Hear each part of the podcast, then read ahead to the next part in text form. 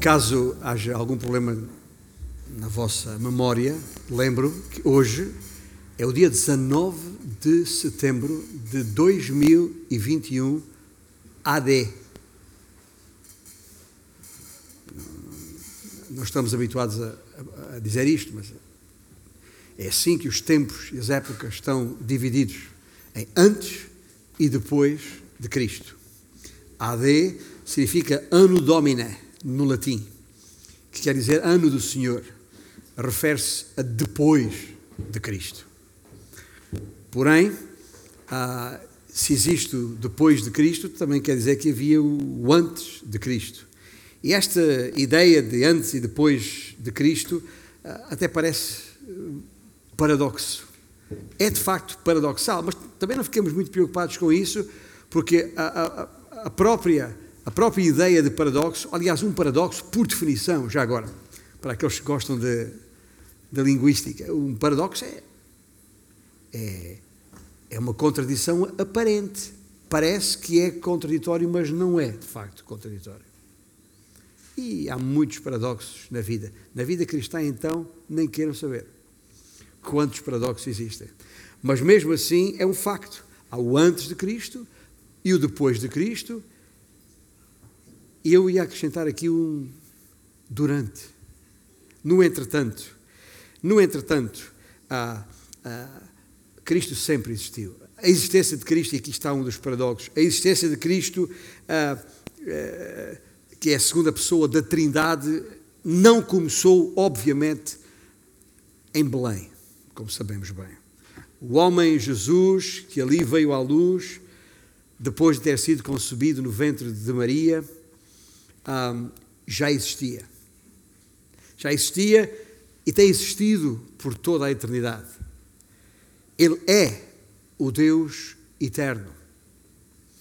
Aliás, era isso que o próprio Senhor tinha em mente, e são palavras dele uh, registradas no Evangelho de João capítulo 8, lá no versículo 58, quando Jesus, respondendo aos fariseus, disse: Antes que Abraão existisse, eu sou. A partir do início do próximo ano, se o Senhor nos permitir chegar ali, ah, nós vamos iniciar uma, uma série de uh, mensagens no Velho Testamento, exatamente para permitir que juntos examinemos uh, e verifiquemos uma, uma, uma sequência de imagens, uma sequência de informações, profecias, muitas, a respeito de Cristo, antes e depois da sua vinda, da sua primeira vinda. Porque as Escrituras, mesmo as Escrituras do Velho Testamento, falaram sempre da vinda do Senhor Jesus em dois tempos. Ainda que os muitos estudiosos da época, os chamados doutores da lei, os tais fariseus, entre outros, não perceberam nada disso. Quando Cristo veio, pensavam que o Messias tinha chegado para reinar, porque não entenderam as Escrituras, que falavam que o Messias viria em dois tempos. Um segundo tempo para reinar, sim, mas um primeiro tempo para sofrer, morrer na cruz do Calvário, como fez por nós. E a, a falta de compreensão disso gerou muita confusão e até está na, na base uh, jurídica, digamos assim, da crucificação. Mas em todo o caso, é preciso lembrar que este antes e depois de Cristo uh, não altera aquilo que o autor da Epístola aos Hebreus escreveu na, no, no capítulo 13, que Jesus Cristo, ontem e hoje, é o mesmo. E o será para sempre. E isto é importante nós uh, uh, retermos. E por isso hoje chamo a vossa atenção. Porque em toda a Bíblia, do Gênesis ao Apocalipse, o tema central é Cristo. E hoje, em particular, eu vou chamar a nossa atenção, como já chamei necessariamente a minha, para aquela que é a primeira referência de todas as referências na Bíblia a respeito do Salvador Jesus Cristo, lá no Velho Testamento. E se tem uma Bíblia à mão, seja qual for o formato, que seja a Bíblia, o que importa, abra lá no primeiro livro da Bíblia, o livro de Gênesis, capítulo 3 e no versículo 15. A maior parte de nós usa a versão em português de Almeida Revista e Atualizada. Alguns têm Almeida Revista e Corrigida. Como é um versículo só, eu vou ler nas duas versões, até porque uma simples leitura das duas versões vai-vos ajudar a perceber uh, uma pequena nuance, que não é uma diferença, necessariamente. Gênesis 3,15, de acordo com a versão revista atualizada, diz: Aliás, disse o Senhor à serpente: Porém inimizade entre ti e a mulher, entre a tua descendência e o seu descendente. Este descendente te ferirá a cabeça e tu, serpente, lhe ferirás o calcanhar. Na versão revista e corrigida, diz assim o Senhor à serpente: Porém, inimizade entre ti e a mulher, entre a tua semente e a sua semente. Esta semente, ou descendente, te ferirá a cabeça, e tu, a, a tua semente, lhe ferirá o calcanhar. Diante deste versículo e deste quadro, já perceberam o tema central que uh, há pouco foi projetado na tela e que está de novo diante dos vossos olhos. Estamos a falar aqui de uma batalha de sementes. Uma batalha de sementes. Esta, este, uh, e já vamos perceber porquê. Esta é a primeira promessa nas Escrituras que é dada por Deus imediatamente após a queda, ainda lá no jardim do Éden. A queda do homem, entenda-se. É uma promessa de redenção. Na verdade, este versículo contém o primeiríssimo sermão evangelístico que alguma vez foi proferido à face da terra. Os teólogos usam até um termo técnico também que vem do latim, é proto-evangelium, ou seja, o primeiro evangelho. Ah, estava a ler um, um, um, livro que tem na minha biblioteca, um livro da, que é uma compilação das posições doutrinárias de um conjunto de professores, alguns já faleceram, eh, antigos professores do Dallas Theological Seminary, uh, um livro editado por um, Roy Zuck, que foi um dos líderes lá, chamado A Teologia do Antigo Testamento. E neste livro eles dizem o seguinte, e passo a citar: a maldição da alienação requer um ato de reconciliação. Gosto desta frase. Veja só, eu vou repetir: a maldição da alienação, alienação quer dizer separação, podíamos dizer, a, a maldição da separação requer um ato de reconciliação. A salvação conduz a um propósito que foi frustrado ou interrompido e não é em si mesma um propósito. A salvação não é em si mesma um propósito, dizem estes eruditos. A referência mais antiga da salvação, continuam, identifica-se obviamente com a sua necessidade mais antiga, ou seja, em reação ao rompimento do propósito do concerto, ou do pacto, ou da aliança, ocasionado pela rebelião pecadora do homem contra o seu Deus. E meus irmãos, estou aqui para vos dizer, não que não o soubessem já, mas para que uh, retenham que uh, uh, todo o conteúdo da Bíblia, dos 66 livros da Bíblia, do Gênesis ao Apocalipse, os 39 do Velho Testamento e os 27 no Novo Testamento, todo o conteúdo da Bíblia advém destas palavras que acabámos de ler em Gênesis capítulo 3, versículo 15. Os irmãos sabem que eu sou alentejano. E, e digo isto sempre com um sorriso nos lábios, significa que tenho orgulho, orgulho no bom sentido, de ter nascido alentejano. Talvez não saibam, e também sabem, que o, o, o, o Alentejo, pelo seu clima mediterrâneo próximo, é pródigo em, eh, eh, em sobreiros, a árvore de onde se extrai a cortiça. E, mas talvez não saibam que, embora seja óbvio, que o maior sobreiro existente à face da Terra está até no Guinness Book. Está obviamente ali no Alentejo, águas de Moura, uma localidade que quem viaja do norte de Lisboa para o Algarve vê as placas. Talvez valha a pena um dia sair ali para, para chegar junto deste sobreiro, que é não só o, mai, o maior sobreiro existente à face da, da, terra, como também o mais produtivo. É conhecido pelo nome do o assobiador, por causa dos, da quantidade de pássaros, chamados pássaros, um, pássaros um, uh, canoras, assim que se chama, ou seja, que cantam. Né? O, roxinol, o pintacil, o pardal, o, o, o, enfim, muitos outros que aquele, pousam naquele, naqueles ramos e cantam. Então, a árvore ficou conhecida pelo nome assobiador. O que talvez não saibam é que esta árvore foi plantada em 1783. 200 e muitos anos. Tem mais de 14 metros de altura. Bem, se não sabe o que são 14 metros de altura, quando sair deste edifício, olhe para a altura do edifício e triplique isso.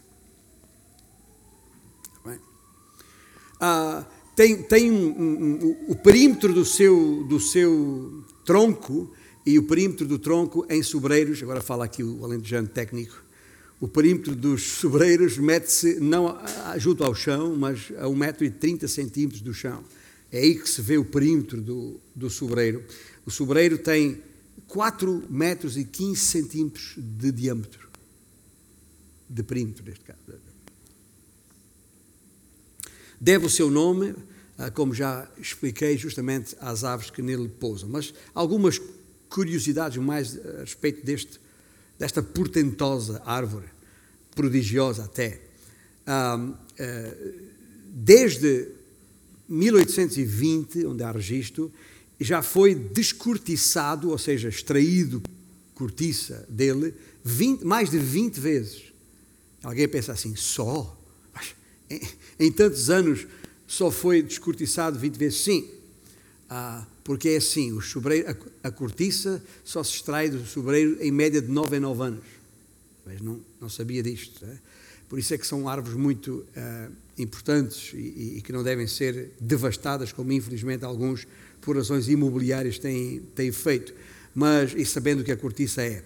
Mas o, o, o, um, um, só para ter uma ideia, em 1991, ah, é, é, esse é o nosso assobiador, obrigado, é estas vantagens da, internet, rapidamente se projetou ali o, o assobiador. Mas em, em 1991, o, o seu descortiçamento resultou em 1.200 quilos de cortiça. Uma tonelada e, e 200 quilos de cortiça. Tem ideia do peso que a cortiça tem? É uma matéria leve, imagina a quantidade de cortiça está em, em 1.200 quilos. É, é, só para ter uma ideia, de acordo com a informação que eu recolhi na, na, no, no, no, nosso amigo Google, vocês conhecem esse fulano, mas diz aí que, que 1.200 quilos é mais do que a produção registada pela maioria dos sobreiros normais em, em toda a sua vida. Só essa extração de 1.200 quilos deu origem, ouça bem, a 100 mil rolhas de cortiça. Algumas curiosidades. Mas ah, estou a falar neste sobreiro, neste portento. Porquê? Por uma razão muito simples. É que essa coisa enorme e portentosa que aqui, aqui temos, uh, começou assim. Isto que eu tenho na minha mão é uma verdadeira bolota que é comum aos sobreiros, aos, às azinheiras e aos carvalhos, já agora. Isto, isto é uma aula de, de, de coisa de, para vós aqui. Mas, mas uh, uma pequena bolota também, que já agora não serve só para alimentar porcos, serve para muito mais do, do, do que isso. Uma pequena bolota é, na verdade, a semente que deu origem a isto, que, sobre o qual vos acabei de falar agora. Ah, ou seja, aquilo tudo está aqui. aquilo tudo está aqui. Era mais ou menos isto que eu vos estava a dizer, que o todo da Bíblia está em Gênesis 3,15 por mais incrível que pareça. E por isso eu espero com isso uh, ter a vossa atenção muito bem uh, focada uh, nestes versículos e no conteúdo que está aqui por razões óbvias. O grande pregador inglês Charles Simeon uh, designou este versículo como, e a, a tradução é minha, a soma e a suma de toda a Bíblia. A soma e a suma. E agora digo eu, alguns irmãos que estiveram a ler o versículo estão a perguntar na sua mente, mas espera aí, mas, mas, mas eu não vi o nome de Jesus Cristo escrito ali no versículo. Pois não.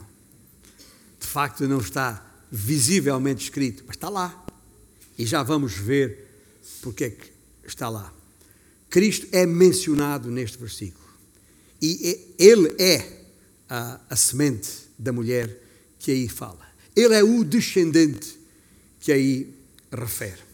E a promessa que está neste, contida neste versículo é uma promessa, ouça bem, é uma promessa irrevogável, ou seja, que não se pode anular, e é uma promessa imputrescível, que significa que não pode apodrecer, e é importante quando estamos a falar de sementes e árvores. Não pode apodrecer. E é essa semente de mulher, de acordo com a promessa aqui contida, que um dia há de esmagar a repulsiva cabeça da serpente. Só que nesse processo, entre uma coisa e outra, o calcanhar do descendente da mulher será massacrado, será golpeado, será pisado, como foi na cruz. Em síntese, este versículo prediz que Jesus mesmo, e apesar de ter sido ferido na cruz, há de vencer, esmagando a Satanás. Estas palavras, portanto, que estamos aqui a ler, que acabamos de ler em Gênesis 3,15, que um, esta serpente uh, e o seu descendente, e já vamos perceber o que isto significa, uh, haveria de ferir o descendente, a semente da mulher, foi de facto cumprida no Calvário lá do lado de fora das muralhas de Jerusalém. Quando Deus proferiu estas palavras que acabamos de ler aqui em Gênesis 3,15, isto era apenas futuro.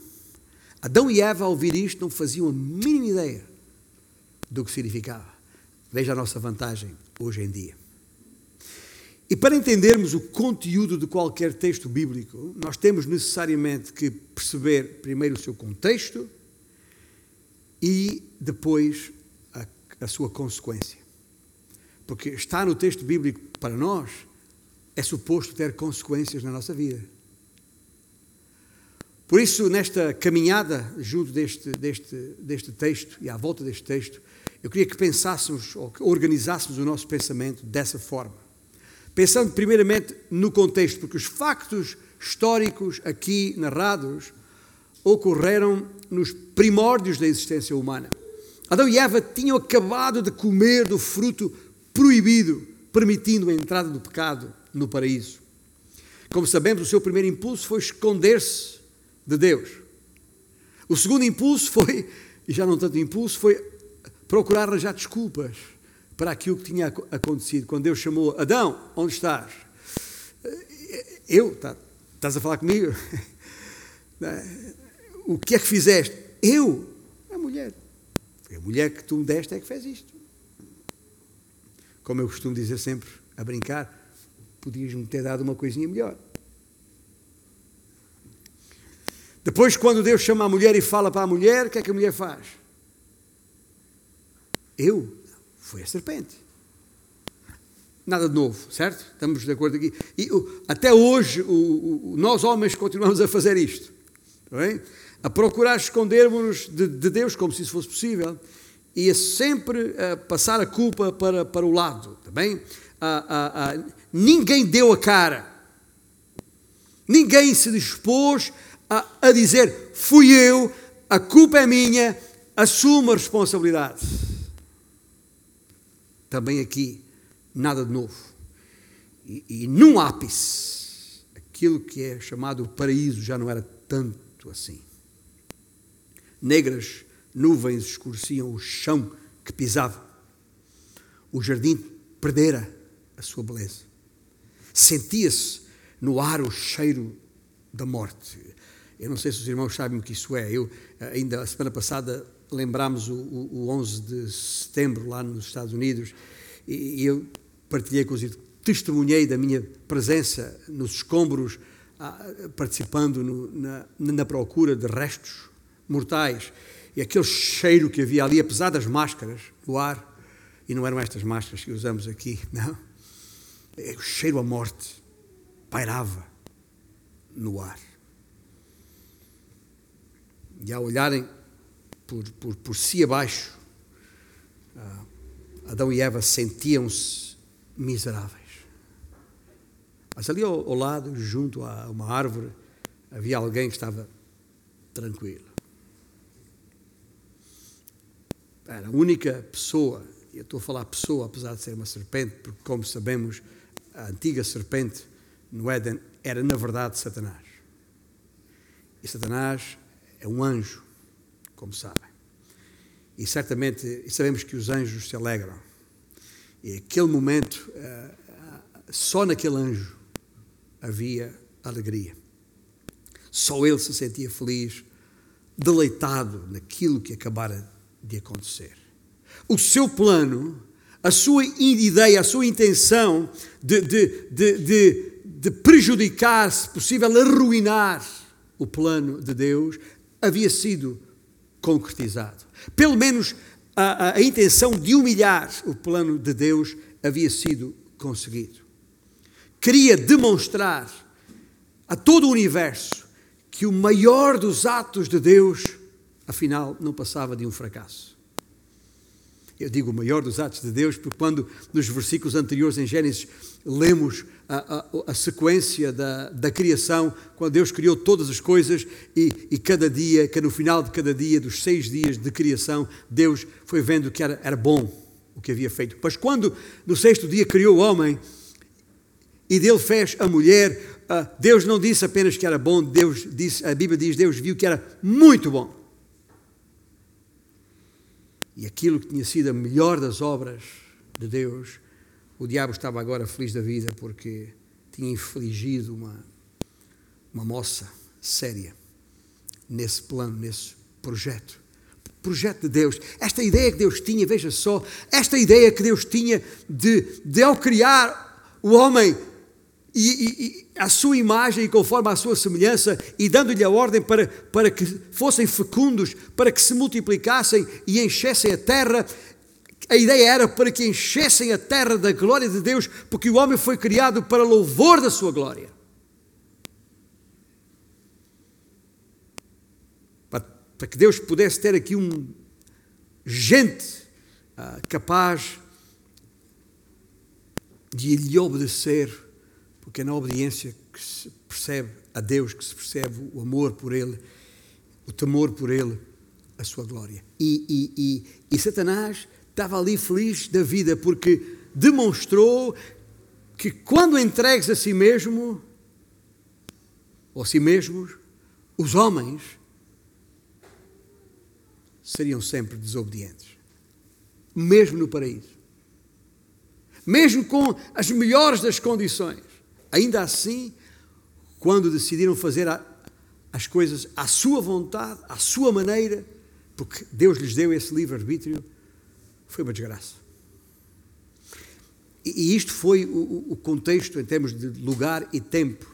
Mas ainda no contexto, eu queria fazer aqui uma referência muito rápida a, a, a, justamente a quem está aqui em causa. Quem é que interage neste momento aqui? Porque é Deus, como já falei, e a serpente o, o, o, uma vez que, a, a, a, diante deste quadro, feito o pleno juízo deste naufrágio moral, para chamar uma palavra ah, não tão forte assim, o naufrágio moral da queda, de imediato Deus lavrou a sua sentença, começando exatamente por onde o pecado começou com a serpente. É verdade que mais tarde ele se dirigiu ao homem, se dirigiu à mulher. Leia o capítulo completo para perceber a, a maldição que surgiu sobre cada um destes seres criados por Deus. Mas primeiro, Deus dirige-se à serpente. Ouça bem, porque talvez nem se apercebeu disso. Se calhar lê estes, estes versículos muitas vezes, e, e, e, embora haja aqui, como eu disse, disse desde o primeiro momento, um forte impacto nas nossas próprias vidas até ao dia de hoje, a verdade é que ali, naquele contexto, naquele momento preciso e particular, o Senhor dirige-se diretamente, não a mim nem a ti, mas à serpente. É Deus a falar. E já agora, note bem, só Deus fala. A serpente teve de ouvir e calar. Em apenas dois versículos, os versículos 14 e 15, poderá depois ler, o, Senhor sentencia sobre a serpente, que é Satanás, a, a, devida pena ou penalidade por ter provocado a queda da humanidade. E a sentença não tem nada de bom. Aliás, essas são as más notícias para a, para a antiga serpente, o diabo. As más notícias para ela é que não havia nenhuma boa notícia. Ali. Deus nem lhe pergunta sobre o que fez, ou por que fez, ou, ou, ou, ou porque o Senhor já havia exercido juízo sobre ele quando o expulsou da sua presença. A ele e a todos os seus anjos demoníacos, como sabemos. E foi. Ó. Não houve ali. Nós queixamos que a justiça é lenta, né? mas não a justiça de Deus. Não há aqui nada de, de extenuantes fases de instrução, de acusação ou de defesa, testemunhas para ouvir, provas para mostrar, recursos ou alegações, moções ou acordos, nada disso. Pilhas de documentos para elaborar, altíssimas faturas para pagar a advogados também, à mistura. Não, no caso da serpente, simplesmente é Deus contra a serpente. Neste caso, não há caso. Assunto encerrado. Quando enganou Eva e, e, e Adão, optou por dar ouvidos, o diabo de facto causou dano, danificou o plano de Deus e passou a ter este mundo por sua conta. Por isso é que, como Paulo diz aos Coríntios, ele é o Deus deste século deste mundo em que vivemos. Um Deus, obviamente, com letra minúscula. Mas não teve muito tempo para cantar vitória, é isso que importa perceber aqui. Ali, naquele momento, como eu falei há pouco, de felicidade dele, ali ele atingiu o cume da montanha de lixo que começou ali a, a amontoar. A partir daquele ponto, para Satanás é sempre a descer, encosta abaixo. Era isto que vos queria dizer sobre o contexto. Falando sobre o conteúdo em si mesmo, eh, eh, eh, aqui em Gênesis 3,15, propriamente dito, há que perceber o que é que aqui está pré-anunciado, ou predito, se quiser, tanto para Satanás como para nós. E podemos, penso que, resumir, ou se quisermos sintetizar em, três ideias base, nas frases principais que estão aqui. Primeiramente, para perceber que há ali um, um, um, um conflito decorrente, eh, é uma contenda de facto. Quando ele diz, porém, inimizade entre ti, Satanás, e a mulher, entre a tua semente e a sua semente, a palavra-chave aqui é obviamente inimizade, que significa hostilidade, que significa animosidade. Algumas traduções uh, traduziram mesmo que uh, haverá guerra, haverá guerra, haverá uma guerra. E na verdade é isto que aqui temos. É por isso que eu, ao chamar a este, ao dar o tema A Batalha das Sementes, eh, parte 1, isto é, é uma declaração de guerra. Este versículo traz-nos uma declaração de guerra. O próximo domingo voltaremos à Batalha das Sementes, parte 2, para uma declaração de vitória. Mas hoje o que está aqui é uma declaração de guerra e o próprio Deus não apresenta faturas a ninguém a, a, a, assume todas as responsabilidades pelas despesas em causa. E nós sabemos que, e é verdade, que a, Eva nunca, nunca, nunca mais se deu bem com a, serpente, acho eu. A serpente pensava que tinha a mulher no bolso. Está no papo, como se diz na, na gíria. Mas enganou-se de todo. A Eva percebeu que, que cometer um enorme erro, mas jamais voltaria a dar para aquele peditório. Uh-uh. Não há mulher nenhuma que não sonhe viver num paraíso. Ou há? Só para saber se tinha alguém, alguma mulher aqui falta de, com falta de juízo. Não há mulher nenhuma que não anseie viver num, num paraíso. É normal. Mas uma vez que foi expulsa, vai, vai lembrar isso todos os dias da sua vida, ou pelo menos devia, e vai detestar a, a serpente. Que já agora, a serpente, à época, no jardim do Éden, não tem nada a ver com a serpente que nós conhecemos hoje. Aquele, aquele réptil viscoso, uh, repugnante para alguns, que rasteja sobre o seu ventre e, e come o pó da, da terra, uh, e que repulsa, a serpente não era assim. Isso foi, ela passou a ser assim como resultado da maldição que sobre ela veio após a queda, naquele momento. Que diz, a Escritura diz que a serpente era o animal mais lindo de todos os animais domésticos. Já agora, era doméstico, deixou de, de o ser. Quer dizer que era próximo, era próximo. E por isso teve a facilidade de se aproximar de Eva e, enfim, interagir com, com ela, porque se fosse uma serpente como é hoje, mulher, causa, tem um efeito completamente diferente. E, portanto, há conflito, há conflito entre a mulher e a, e a serpente em si mesmo. Claro que há. Mas o seu, o significado mais profundo desta inimizade é um outro. E que se percebe melhor na, na, na versão atualizada de Almeida quando fala do descendente. O descendente. No hebraico, a palavra usada é a palavra semente. A, Septuaginta, que é a tradução grega do hebraico, das Escrituras no hebraico, usa a palavra, a palavra a grega sperma, que é de onde vem a nossa palavra esperma, ou sêmen. E, e, e, mas diz aqui que no hebraico a palavra usada é semente e refere-se às gerações vindouras às gerações que descenderiam de Eva. E essa semente, ou esse descendente, a semente da mulher, a descendência da mulher, refere-se a todos os homens e mulheres que eu chamo da fé. Aqueles que em qualquer geração creram ou creem em Deus. É aquela linhagem santa que nos liga a Abel, a Enoque, a Noé, a Abraão, a Isaac, a Jacó, a José, a Moisés, a Gideão, a Ruth, a Davi, a Daniel, a Esther, sei lá. Esses nomes de gente pecadora como nós, mas que se tornaram exemplo de homens e mulheres da fé. Esta linhagem que é semente da mulher e que culminou na pessoa de Jesus Cristo. E quando eu falo de tudo gente pecadora, relembro que até Raabe, a meretriz, está nesta genealogia.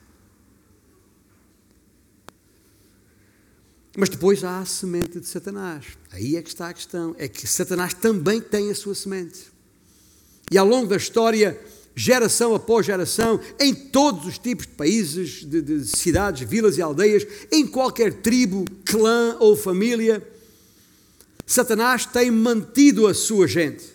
Essa linhagem que começou lá em Caim, que matou o seu irmão Abel, e prolongou-se até à perversa geração dos dias de Noé, que o Senhor teve que dizimar, salvando apenas aqueles, passando pelos faraós que se opuseram e massacraram, oprimiram o povo de Deus, ou pelos cananeus que, que, que, que enxovalharam Josué, que inclui todos aqueles povos da antiguidade representados por homens como Golias, que se riu de Davi e do seu povo, ou aqueles que lançaram Davi na cova dos leões, Davi, desculpa, Daniel na cova dos leões, ou aqueles que mataram profetas atrás de profetas a sangue frio, e mesmo já nos tempos de, de Jesus, aquele, aquele Herodes e tudo o que ele representa de mal ah, ou dos fariseus que, que, que, que, conspiraram contra o próprio Senhor, ah, ou até no, E veja como é. Estou a falar desta semente de Satanás. Esta semente que até conseguiu penetrar no, no círculo mais íntimo de pessoas do próprio Senhor Jesus Cristo, como foi o caso de Judas Iscariotes, inculcando o mal no seu coração. Aquela gente toda, bem, que já depois de ter sido preso, de Cristo ter sido preso, e começar o processo de condução ao Calvário, aquela gente toda que fez fila para testemunhar contra Cristo, aquela gente toda que, quando Pilatos disse, segundo a lei, eu, eu posso libertar um prisioneiro, não querem que seja Cristo, nada, solta o Barrabás.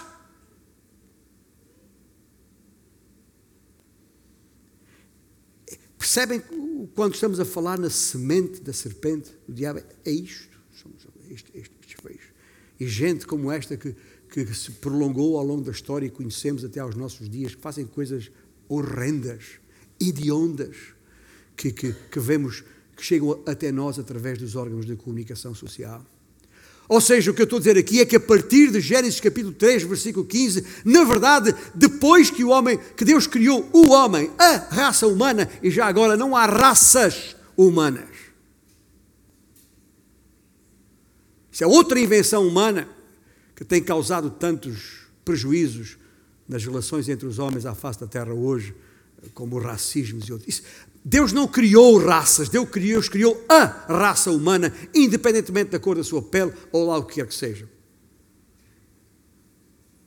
Mas a verdade é que depois de ter criado a raça humana, de, a partir deste momento passámos a ter, na verdade, duas humanidades aquela que diz que não há Deus ou que cria deuses segundo a sua própria imagem ou o seu próprio interesse, ou cria um Deus à sua maneira, ou então há aqueles que dizem: O Senhor é Deus. O Senhor é Deus. Não há campo neutro aqui, já agora. Não há, não há uma terceira via de humanidade. Através dos séculos, a semente da mulher e a semente da, e a semente da serpente têm se oposto uma à outra continuamente e sem tréguas. É desta batalha de sementes que estamos a falar. E sempre que nos posicionarmos do lado da verdade, como igreja aqui e agora, nós vamos sempre entrar em conflito. Algumas das posições que, como igreja, temos assumido no nosso meio têm gerado controvérsia. Não pelo nome que temos, ou, pelo, pelo líder que tem, ou pela, pela, pela, pelas instalações. Não, mas precisamente por causa do lado em que nos posicionamos, porque é isto está em questão. Há de facto duas humanidades, há duas orientações de vida, há duas linhagens, digamos assim. Há o caminho dos ímpios e o caminho dos justos. Há o caminho do mundo e o caminho de Cristo. Há a fidelidade ao Senhor e a fidelidade ao seu próprio interesse. E nós não estamos em nenhum concurso de, de popularidade para, para ver quem é a igreja mais popular.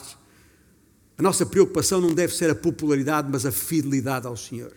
É isso que está em causa. E convém aqui lembrar as palavras do Senhor Jesus Cristo, a, a, de, de, de, acordo com o capítulo 15 de, de João, a, quando se está a dirigir aos seus discípulos, dizendo isto: Se o mundo vos odeia, sabei que primeiro do que a vós outros me odiou a mim. Se vós fosseis do mundo, continua Jesus, o mundo amaria o que era seu. Como, todavia, não sois do mundo, pelo contrário, dele vos escolhi, por isso o mundo vos odeia. Ouça bem que isto é conversa, não é conversa de homem, é o próprio, é a tal semente, é o tal descendente a falar. E dá para pensar na nossa vida, no nosso dia, dia a dia. Estamos felizes junto à nossa árvore, junto ao nosso modus vivendos, ou, ou, ou sofremos oposição do mundo à nossa volta? Porque está tudo bem, se não sofre perseguição de tipo nenhum, se não sofre oposição, se ninguém contraria, se ninguém. Para para pensar onde é que tu estás. Porque se estás no caminho e, e, e se pertences à linhagem da semente da mulher, que é Cristo, então isso não faz muito sentido. Porque o normal é sermos odiados pelo mundo. Mas uh, o que Jesus está a dizer aqui, basicamente aos seus discípulos, ei pessoal, tranquilo tranquilo. Isso vai acontecer.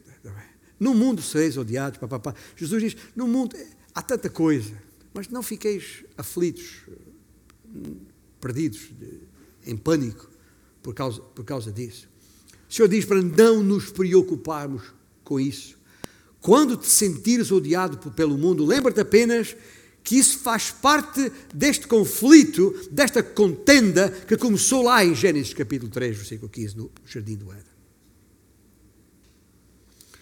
Portanto, não é apenas um conflito decorrente, é também uma contusão dolorosa. Vamos a falar agora não da contenda, mas do calcanhar. Tu lhe ferirás o calcanhar. Tu, serpente, lhe ferirás o calcanhar. Eu não sei se há aqui alguém que já foi golpeado no tornozelo a dizer, não sei. Sei que há. Tá, tá. Pelo, menos uh, uh, uh, o, o, o, nosso irmão Jackson, que está aqui, com certeza não se importará que eu faça referência a isso. Depois de, de atleta de alta competição que foi por esse mundo fora, um golpe justamente na, na, na zona do tornozelo, isto sem falar em outros detalhes mais técnicos, o, o, o, o, tirou do, do campo de jogo, prematuramente. Né? E ainda sofre naquele ponto do seu corpo, fisicamente, por esse, esse golpe que ali, que ali está. É, se querem saber mais sobre isso, falem com ele que está na, na sala. É, é, o que estou a dizer é que se alguém já passou, já foi golpeado no seu tornozelo ou teve uma ruptura do chamado tendão de, de Aquiles, sabe muito bem quanta dor isso acarreta. Em, em, em regra, só pensamos nos calcanhares ou nos tornozelos quando elas começam a dar problemas. Quando temos que tomar comprimidos para as dores, ou talvez passar por uma cirurgia, ou ter que usar muletas. Como temos uma irmã na sala que assim é. E fale com ela para saber como os seus calcanhares ficaram depois do acidente que a, que a obriga a estar com muletas hoje. Mas está aqui. Está ferida, está doída, mas está aqui. É que problemas nos calcanhares, de facto, condicionam o nosso andamento. Mas não nos mata. Podemos viver com esse tipo de problema mesmo que tenhamos de mancar. E ao dizer aqui ele, ah, ah, o diabo, ferirá o seu Cristo, calcanhar, o texto refere-se claramente a duas simples coisas. Primeiro, refere-se ao fato que nesta vida, por vezes, Satanás ganha combates. Por vezes, Satanás desfere golpes. Ele tem muita munição no seu arsenal. Paulo aos Efésios chama-lhe dardos flamejantes. Que atira 24 sobre 24 horas sobre o povo de Deus. E por vezes somos feridos. Somos feridos por desencorajamento. Somos feridos por criticismo, por raiva, por amargura, ou talvez por causa de planos frustrados, talvez por alvos falhados, sonhos esfumados, projetos fracassados. Sei lá porquê. E assim este texto nos relembra que a vida cristã não é um mar de rosas. Como eu costumava cantar anos atrás. Nunca ele disse que tudo eram rosas, nem sequer que a chuva não cairia. Mas onde antes havia mágoa, Cristo fez a diferença. A vida não é um mar de rosas. E as rosas, já agora, por mais bonitas que sejam e que bem cheirem, têm espinhos.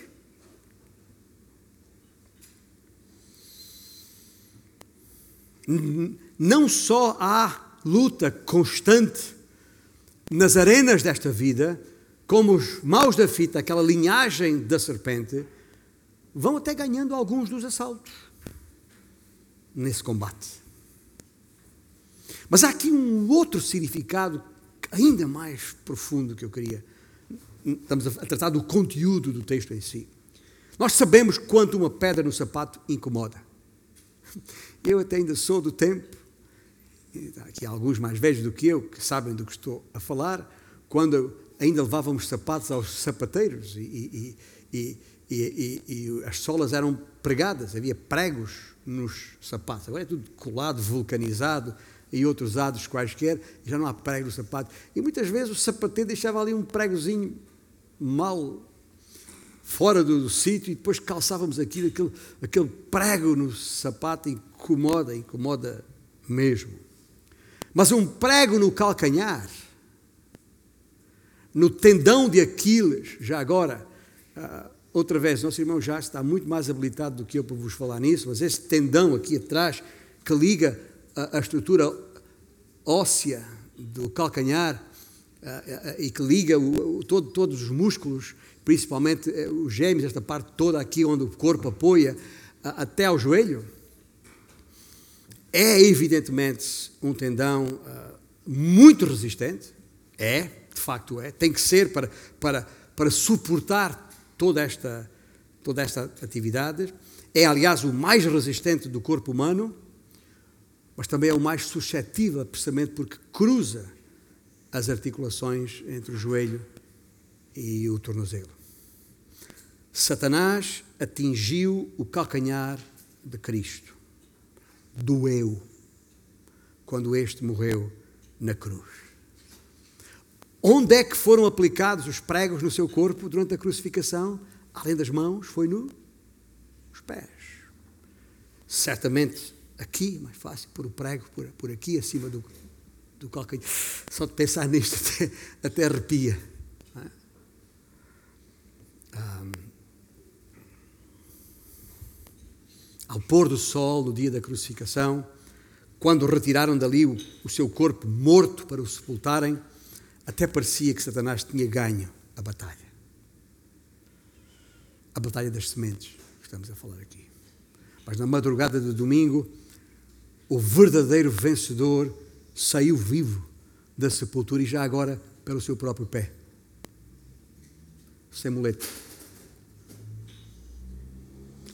Satanás desferiu um terrível soco em Jesus, convencido de que o deixaria KO, em linguagem de pugilismo. Só que não. Só que não. Doloroso, é certo, mas não foi mais do que um momentâneo golpe no seu calcanhar, em nada comparável com o golpe definitivo e mortal que Jesus nele desferiu na cruz. E para além de um conflito decorrente, quando falamos de contenda, e para além de uma contusão dolorosa quando falamos de calcanhar, o conteúdo deste versículo fala-nos ainda de uma compressão definitiva. Estamos a falar da cabeça. Este, o descendente, a semente, te ferirá a cabeça, enquanto tu lhe ferirás o calcanhar. Percebe aqui a, a diferença entre as duas frases? Estamos a falar, do, em primeiro lugar, do calcanhar versus cabeça. E já percebemos o que o calcanhar uh, sofreu. Mas o que temos a seguir é quando o calcanhar calca a cabeça. É quando o calcanhar calca a cabeça. Aqui a história é outra. Porque se, se de um lado há ferir o calcanhar, do outro lado há esmagar cabeça. Tal, aliás, é a palavra que o apóstolo Paulo usa uh, já na parte final da sua epístola aos Romanos, capítulo 16, quando ele diz: O Deus de paz em breve esmagará a Satanás debaixo dos vossos pés. Aquela compressão sobre a cabeça é até ao esmagamento final.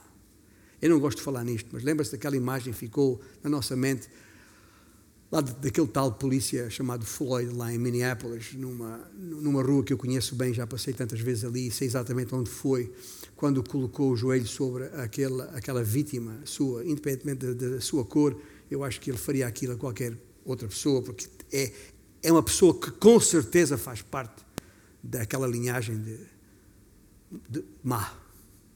Só alguém mau faria uma coisa daquelas, a quem quer que fosse. E que ficou ali comprimindo, comprimindo, comprimindo, comprimindo, até morrer. Esta compressão sobre a cabeça até ao esmagamento final, esse momento final de morte desta serpente, deste Satanás, deste diabo, é um tempo que ainda está por vir. Vamos falar nisso no próximo domingo, já agora. Quem acha que ganhou esta batalha das, das sementes? As feridas no calcanhar doem, doem, mas não matam. Mas quem pode sobreviver a uma cabeça esmagada? Quando Jesus morreu na cruz, não só permitiu, não só permitiu a, restauração dos danos ocorridos na queda, lembra-se dos editores de, do, do Dallas Seminary, a alienação, que é preciso uma restauração. A restauração dos tecidos dos danos causados por aquela ferida. Ah, mas um dia ele vai infligir a derrota total e final a Satanás. Eu sei, gente, eu, eu, eu, eu, sei muito bem a pergunta que está na vossa mente, porque é uma pergunta que obviamente eu faço todas as vezes, mas como é se Satanás foi esmagado, por que é que continua a ser bem sucedido naquilo que faz dois mil anos depois? Nós sabemos que Satanás continua vivo e ativo no planeta Terra, que é o título de um eh, livro dos anos 60 e 70 de Lindsay. Continua vivo e ativo no planeta Terra. Como é possível que um ser derrotado e esmagado por Cristo continue a exercer tanto poder? É difícil perceber, mas em termos jurídicos, em termos de, de, de resposta, é possível dar, dizendo que na cruz Satanás foi julgado e condenado. Mas, ao que parece, por razões que me ultrapassam, eu preferia que não tivesse sido assim, mas eu não sou Deus, Deus é, o Senhor é Deus e é soberano. O Senhor decidiu pô-lo em liberdade, uma liberdade condicional, já agora. Não pensemos que Satanás está por aí à vontade, como ele quer. Não está. Ele não é Deus. Está bem? E nem está em todo lugar como as pessoas pensam que está. Porque Ele não é Deus, não é omnipresente. Satanás está aqui. Duvido. Mas se estivesse aqui, não estava em outro, nenhum outro lugar. Pode crer. O que, o, que, o que estou a dizer aqui é que, é que, é que uh, uh, uh, é, foi posto nesta liberdade condicional sendo-lhe permitido deambular, eu digo deambular porque é um, é um condenado, vaguear pela, pela terra enquanto aguarda a execução final da sua pena. Não sabemos porquê, mas é assim. Mas no final será destruído eternamente, para sempre. Aliás, será destruído para sempre. Ele e todos os, os seus, todos os que o seguem, sejam anjos, ou sejam demónios, sejam pessoas desta linhagem, desta, deste segundo grupo de humanidade que estamos a, a falar aqui. O que Satanás desferiu em Cristo é um golpe doloroso, sem dúvida, mas o golpe que Cristo desfere em Satanás é fatal. É, gente, como é outra maneira de percebermos isto? É a mesma, é a mesma coisa que acontece com a salvação uh, que ficou garantida na cruz quando Cristo morreu. Certo? A, a nossa salvação foi, está garantida na cruz. Eh, nós, já, nós, teremos, nós temos a certeza do céu como se já lá estivéssemos há mil anos. Mas ainda não estamos. Ainda estamos passando por aflições aqui.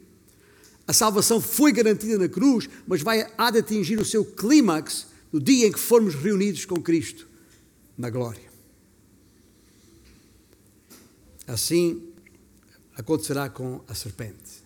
A sua sentença está garantida e é irrevogável na cruz. Mas só vai acontecer de facto quando ele, o diabo, está isto escrito no capítulo 20 de Apocalipse, pode depois conferir, for ali lançado no chamado inferno, no lago de fogo e enxofre, que é a segunda morte, criado por Deus para ali lançar Satanás e seus anjos. Eu sublinhei o criado por Deus, que às vezes as pessoas pensam que o inferno é, é criação de Satanás. E está lá com, com os chifres, o rabo, e com, a, a manter as brasas quentes para, para atrair para lá. Satanás não está no inferno, nem nunca esteve. Eh, o inferno não é dele, também. Foi Deus que criou Satanás para ali lançar a ele e a todos os seus um dia. Mas está um dia, é num dia por vir ainda. E ele sabe disso. Isso ele sabe. Ele sabe que já está condenado. Mas até lá tudo faz e tudo vai continuar a fazer para impedir a razão da criação do homem, para sermos para louvor da sua glória, porque ele não quer de maneira nenhuma a glória de Deus. Finalmente, tendo percebido que este conteúdo tem um contexto, também é importante perceber que este conteúdo tem uma consequência. E essa consequência pode ser eh, sintetizada, e farei isto em brevíssimos minutos, uh, com três ideias fortes, mas simples, que uma criança pode entender.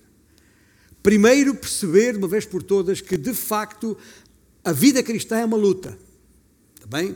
Ah, qualquer conflito como este está em causa implica luta, dificuldades, esforço, dor, suor, por vezes lágrimas e até sangue. É por isso que Paulo, nas suas epístolas, usa muitas as imagens do, do atleta, do, do, do, do, do lutador, do soldado, até do pugilista. Ele usa essas imagens nas suas epístolas, porque a vida cristã não é fácil. É um trabalho duro que exige compromisso e envolvimento de todo o nosso ser de toda, todo o nosso ser, estou a falar corpo, alma e espírito. Corpo, mente e espírito, que é a mesma coisa. Nós vamos ter que lutar todos os dias contra a tentação de correspondermos a, a, aos interesses do outro lado. Umas vezes vamos ganhar, outras vezes vamos perder. Mas já não nos podemos desencorajar. Não nos podemos esquecer que que que a nossa razão de viver é Cristo, mesmo sabendo que viver Cristo não é pera doce. Nem é suposto ser. Afinal, estamos numa guerra ou não? O inimigo ataca por todos os lados e há que enfrentar cada ataque e vencer cada combate. Segunda coisa que é a consequência que precisamos ter aqui é que as nossas vitórias, as nossas vitórias deixam marcas. Se Deus nem o seu próprio filho poupou, por que é que havemos de estranhar quando passamos por sofrimento? Deixe lembrar aqui as palavras que Pedro escreveu na sua primeira epístola, capítulo 4, quando disse: Amados, não estranheis o fogo ardente que surge no meio de vós. 1 Pedro 4, versículos 12 e 13. Que é destinado a provar-vos como, como se alguma coisa extraordinária vos estivesse acontecendo. Pelo contrário, quando isso acontecer, alegrai-vos na medida em que sois coparticipantes de Cristo, para que também na revelação da sua glória vos alegreis exultando. Ouça, está a ver que eu, quando eu falo de paradoxo? Falei no início. A vida cristã é um paradoxo. Quem é que vai entender isto? Quem é que vai entender que alguém se alegra quando está a sofrer? Bom, vai chamar louco. Mas nós, que somos da linhagem do descendente, que é Cristo, nós sabemos mais, ou devíamos saber mais.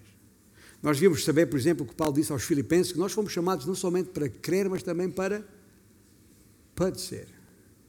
Sabia disso? Fomos chamados para isso.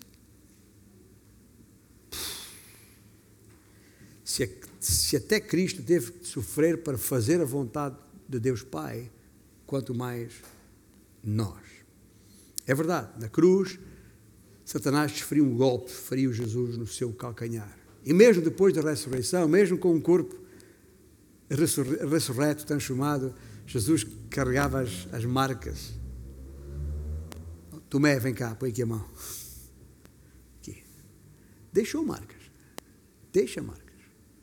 E o mesmo acontece conosco nesta vida.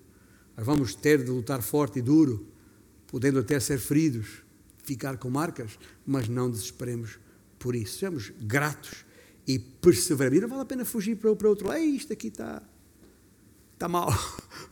Não vale, vale a pena fugir para outro lado, para qualquer lado onde vai, o cenário é o mesmo, não, não, não muda. E assim é melhor ficar e lutar junto. Porque é assim, ninguém, não, não, nos enganemos a nós mesmos, ninguém que se envolve numa causa nobre sai incólume. Vai levar sempre, de alguma maneira, de alguma maneira. Não há vitória sem sofrimento. Aquele famoso slogan, no pain, no gain. Não há. Não vale a pena pensar isso. Não há avanço sem dor. É dos livros. E é isso que nos mantém na nossa devida posição de humildade diante do nosso Deus. E aqueles que perderam entes queridos em combate, em guerras, sabem muito bem o que é que isto quer dizer. É? Ah, mesmo que nessa guerra tinham, tido vitória, o seu filho ou o seu irmão está na sepultura. Ou seja, eu vou pôr ali flores, ah, vitórias nas guerras, até com flores sobre sepulturas se celebram. É uma coisa difícil de perceber. E finalmente dizer-vos, em terceiro e último lugar, que uh, aqui, neste Gênesis 3, 15, onde está a tal primeira menção do Evangelho em toda a Bíblia, e os séculos foram passando, e aqui ali Satanás vai ganhando combates e Deus vai continuando a levantar homens e mulheres fiéis para manter esta linhagem santa por toda a terra. Lembram-se da bolota e do sobreiro? Olha, tem aqui uma outra bolota ainda na, casquinha que aprendi ao ramo da, da árvore. Quando a promessa foi dada ali no Éden, ninguém podia imaginar a portentosa e prodigiosa, prodigiosa vinda de Jesus. Permitam, é uma ilustração apenas, não estou a comparar Cristo a um sobreiro, como é óbvio. Mas a semente da mulher quer simplesmente dizer que tinha que ser alguém da raça humana. Dos descendentes de Noé e de Sem, passando por Abraão, até Judá, seu filho de Jacó, e a toda a casa de Davi, para nove séculos depois, a linhagem chegar àquele primogênito daquela virgem chamada Maria, seu nome Jesus Cristo, o Emanuel. Não veio por meio usual, não, mas veio de uma maneira admirável e singular. Nasceu de uma virgem. Isto nunca tinha acontecido antes, nem depois. Voltou a acontecer. Todos sabemos que o semen, a palavra que está lá em Gênesis 3,15, a semente é do homem. Mas como nenhum homem esteve envolvido naquela concepção, é por isso que é semente de mulher.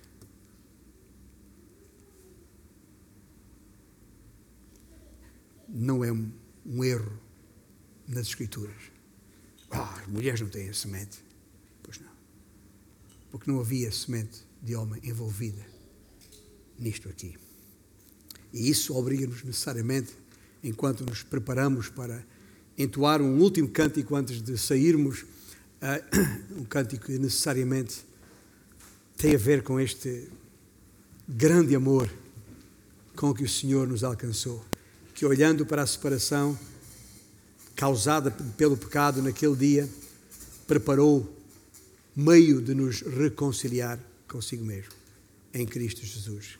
Que amor tão portentoso, profundo, se quiserem.